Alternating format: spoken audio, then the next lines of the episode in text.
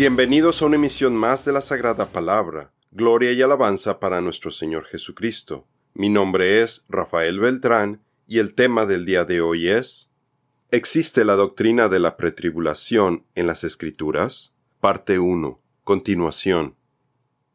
La doctrina de la inminencia. En la pretribulación, el rapto secreto ha sido descrito en películas como Left Behind, en donde se muestran aviones cayendo del cielo porque el piloto desapareció, automóviles que chocan sin conductor, ropa tirada en el piso de personas que desaparecieron, madres histéricas porque no encuentran a sus bebés, y muchas personas confundidas preguntándose qué sucedió con sus familiares cristianos. Todo esto es producto de las enseñanzas de la inminencia dentro de la pretribulación, la cual no está conectada a ninguno de los cientos de profecías o señales en la Biblia. Y de acuerdo a los promotores de esta enseñanza, el rapto o arrebatamiento puede ocurrir en cualquier momento.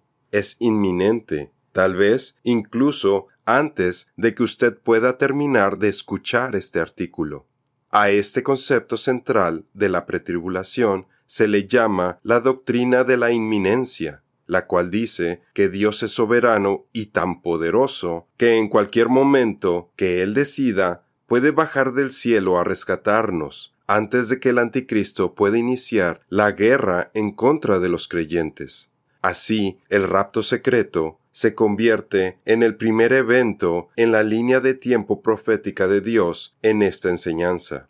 Esta doctrina muestra a una deidad caprichosa que va en contra del patrón que encontramos en las Escrituras, porque Cristo enseña que su venida no es inminente, ya que se tienen que cumplir una serie de profecías antes de que Él vuelva. Dios se deleita en cumplir sus promesas y sus profecías, y en sus escrituras nos muestran que Él no hace nada sin antes dar aviso por medio de sus profetas. Ciertamente el Señor Dios no hace nada sin revelar su secreto a sus siervos los profetas. Amós 3:7. Puede revisar pasajes como Mateo 26, 54 y 56, Marcos 14, 49, Lucas 4, 21, Juan 13, 18, Juan 17, 12, 19, 28, entre otros, para notar la actitud de Cristo con respecto al cumplimiento de las Escrituras. Es un tema de suma importancia para él. Acuérdense de las cosas anteriores ya pasadas, porque yo soy Dios y no hay otro. Yo soy Dios y no hay ningún otro como yo, que declaro el fin desde el principio y desde la antigüedad lo que no ha sido hecho. Yo digo, mi propósito será establecido y todo lo que quiero realizaré. Isaías 46, 9 al 10. Por lo tanto, observamos que Dios no se basa en la inminencia, sino en la advertencia. No hay nada que suceda de forma arbitraria ni de manera aleatoria. Es obvio que la doctrina de la inminencia resulta ser popular, porque es un alivio pensar que los creyentes no tendrán que pasar por las tribulaciones, ni sufrirán con el anticristo. Pero esto, precisamente, da cumplimiento a otra profecía dada a través del apóstol Pablo. Porque vendrán tiempos en que no se soportará la auténtica enseñanza, sino que, para halagar el oído, quienes escuchan se rodearán de maestros a la medida de sus propios antojos se apartarán de la verdad y darán crédito a los mitos. Segunda de Timoteo 4, 3 al 4. Los mismos maestros que enseñan la doctrina de la pretribulación nos dicen que el rapto secreto no lo encontramos en el Antiguo Testamento ni en los cuatro Evangelios, porque tampoco fue enseñado a los doce apóstoles. Solo lo encontramos en las cartas del apóstol Pablo, a quien le fue revelado este evento maravilloso. Pero esto es una contradicción porque la doctrina de la inminencia se basa en que nadie sabe el día y la hora de su venida. Y esta frase la encontramos precisamente en los Evangelios de Mateo 24:36, 42 y 44, y en Marcos 13:32. En el pasaje donde nuestro Señor Jesucristo les está explicando a sus discípulos todos los eventos y la señal que ocurrirán antes de su venida, lo que prueba que su regreso no es una sorpresa ni es algo inminente. Lo que ocurre es que esta doctrina está tomando este versículo fuera de contexto. Pero del día y hora nadie sabe, ni aun los ángeles de los cielos, sino mi Padre solo. Mateo 24:36. Los promotores de la pretribulación también utilizan los versículos de Primero de Corintios 1 del 7 al 8 y Tito 2:13 para enseñar la inminencia. Pero lo que Pablo nos está enseñando en estos versículos es que tengamos una expectativa de su regreso, de acuerdo a sus promesas para el final de los tiempos. No que su regreso será inminente, o que va a ser una sorpresa, sin la necesidad que ocurra ningún evento o señal para que ocurra el arrebatamiento. Esta doctrina fomenta la idea errónea de una deidad impulsiva, otros versículos que utilizan los pretribulacionistas para soportar la doctrina de la inminencia, pero que no nos indican ningún retorno sorpresivo, son Juan 14 del 2 al 3, Hechos 1.11, Filipenses 3.20, Colosenses 3.4, Hebreos 10.37, Santiago 5.8, Apocalipsis 22.20, si analizamos estos versículos, ninguno habla de que Cristo puede venir en cualquier momento. Tampoco prueban la doctrina de la inminencia. Esperando ansiosamente la revelación de nuestro Señor Jesucristo, Él también los confirmará hasta el fin, para que sean irreprensibles en el día de nuestro Señor Jesucristo. Primera de Corintios 1, 7 al 8 porque dentro de muy poco tiempo el que ha de venir vendrá y no tardará. Hebreos 10:37. Así que, si la doctrina de la inminencia la encontramos en Mateo 24:36, y si analizamos el contexto del versículo 36, empezando a leer a partir del versículo 29, vemos que la doctrina de la inminencia y de la pretribulación son desacreditadas totalmente por Jesús porque Él les dice a sus apóstoles, de aquel día y hora nadie sabe. Y es cierto en ese momento, tiempo presente, pero el Señor nos menciona una serie de eventos que tienen que ocurrir antes de su segunda venida. Y el primer evento en su cronología que menciona es la conclusión del periodo de la gran tribulación, cuando dice, pero inmediatamente después de la tribulación de esos días de forma que el regreso de Jesucristo no es inminente, tampoco será antes de la gran tribulación, sino después de la señal que nos dio de su segunda venida. El sol se oscurecerá, la luna no dará su luz, las estrellas caerán del cielo, y las potencias de los cielos serán sacudidas. Ahora veamos por qué el versículo utilizado para la inminencia fue sacado totalmente del contexto bíblico. Y luego, después de la tribulación de aquellos días, y entonces se mostrará la señal del Hijo del Hombre en el cielo, y verán al Hijo del Hombre que vendrá sobre las nubes del cielo con grande poder y gloria. Así también vosotros, cuando viereis todas estas cosas, sabed que está cercano, a las puertas, pero del día y hora nadie sabe, ni aun los ángeles de los cielos, sino mi Padre solo. Mateo 24, 29a, 30, 33 y 36.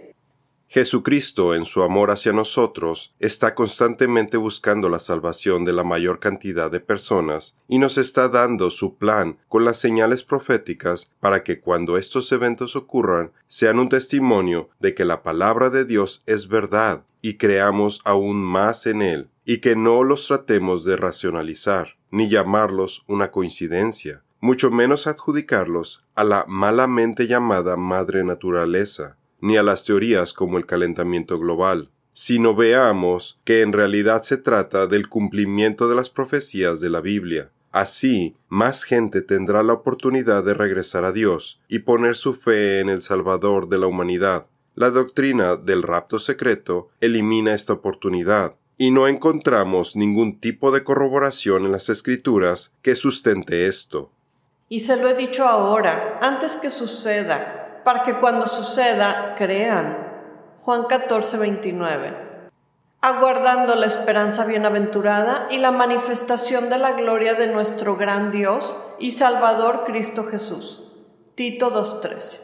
Otra idea a considerar, referente a la expresión de pero del día y la hora nadie sabe, es que este es un modismo hebreo que describe a la festividad de las trompetas, Yom Teruah. Jesús les estaba diciendo a sus apóstoles que este día de su regreso coincidiría con esta festividad. Esto demuestra que no es que Jesús no lo supiera, sino que él estaba dando gloria al Padre por su plan de salvación, y el día de su segunda venida marca la conclusión de la redención y restauración de su reino aquí en la tierra, como nos lo dice Marcos. Pero de aquel día o de aquella hora nadie sabe, ni siquiera los ángeles en el cielo, ni el Hijo, sino solo el Padre. Marcos 13:32.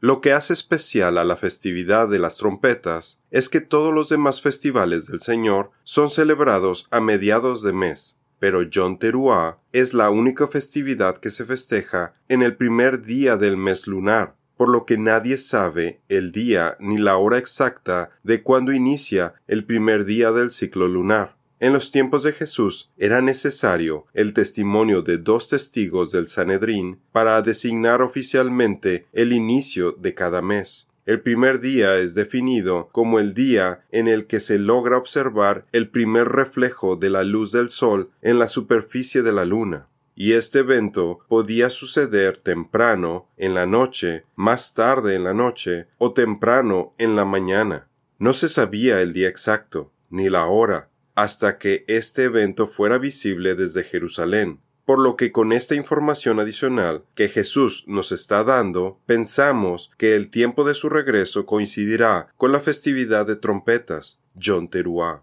con lo cual dará cumplimiento profético a este festival del Señor, en el plan de salvación de Dios. Puede ver más detalles en nuestro artículo La festividad de las trompetas, John Teruah, parte 2. El sonido de la última trompeta, Tequía Gedolá, o el gran sonido de trompeta, durante la festividad de las trompetas, está relacionado con la resurrección de los muertos en Cristo. Basado en esto, el apóstol Pablo nos dice que durante la segunda venida de Jesucristo, cuando escuchemos el sonido del Tequía Gedolá, los creyentes que estén dormidos en Cristo y al remanente de creyentes que estén vivos entonces experimentarán, en un abrir y cerrar de ojos, la transformación de sus cuerpos mortales a unos nuevos cuerpos glorificados e inmortales. Amén.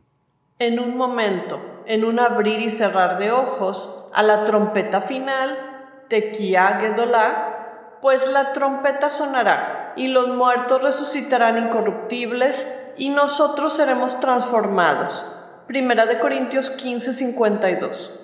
Esta es otra evidencia más de que Jesucristo no va a venir de manera inminente. Él tiene un plan y Él compartió su plan para que creamos y confiemos en Él, y seamos partícipes con Él hasta el final de los tiempos. Su segunda venida será el evento más grande en toda la historia de la humanidad. Estamos hablando de la revelación del Rey de todo el universo, cuando Él va a tomar el control de toda su creación.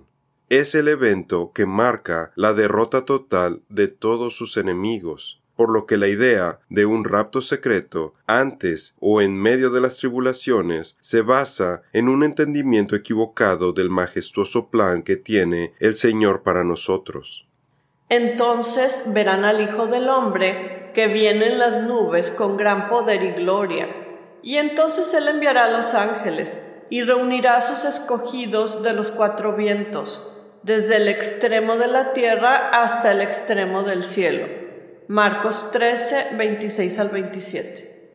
Por otro lado, considere la advertencia que nos dio Jesús al decirnos que nadie sabe la fecha de su retorno. Así que cualquier persona que profetice la fecha de su retorno va en contra de las escrituras, y puede que esta persona tenga problemas con su teología. o que definitivamente sea un falso profeta, ya que incluso Satanás, que es un ángel caído, tampoco lo sabe. Tenga mucho cuidado de los engaños de estos falsos profetas, quienes posiblemente tengan buenas intenciones, pero que no corroboran la información y simplemente repiten lo que escucharon de alguien más. Cabe mencionar que cuando Jesús dijo esta frase, lo dijo en tiempo presente. En ese momento nadie lo sabía, y esto aplica hasta el día de hoy, porque aún no se han cumplido las profecías, como por ejemplo la abominación de la desolación de Daniel 11:31, que le permitiría a cualquier creyente en el futuro el poder calcular la fecha de su retorno. Pero antes de que esta señal ocurra, nadie puede hacerlo. Y como en el futuro sí vamos a poder saber la fecha de su retorno al estar al pendiente de cuándo se dé cumplimiento a la abominación de la desolación profetizada por Daniel. Dado todo esto, la doctrina de la inminencia no puede ser cierta, no es bíblica, tampoco está ligada a ninguna profecía, y es tan peligrosa como la esperanza que daban los falsos profetas de la antigüedad al pronosticar tiempos de paz cuando era todo lo contrario. Dice el Señor, si por cuanto han engañado a mi pueblo, diciendo paz, no habiendo paz, y porque cuando uno levantaba una pared, ellos la recubrían con lodo suelto, di a los recubridores que el lodo suelto se caerá. Vendrá una lluvia torrencial, y yo enviaré piedras de granizo que la hagan caer, y un viento tempestuoso la romperá. Ezequiel 13, 10 al 11. En la siguiente emisión continuaremos viendo más escrituras que demuestran que la doctrina de la inminencia no es bíblica, como segunda de Tesalonicenses 2, las siete iglesias de Apocalipsis, y empezaremos a ver que la doctrina del rapto secreto es un invento del hombre, y cómo estas enseñanzas difieren del plan del Señor, para que usted esté alerta y no sea engañado. Esto es todo por el día de hoy. Los esperamos en nuestra siguiente misión. Que Dios los bendiga.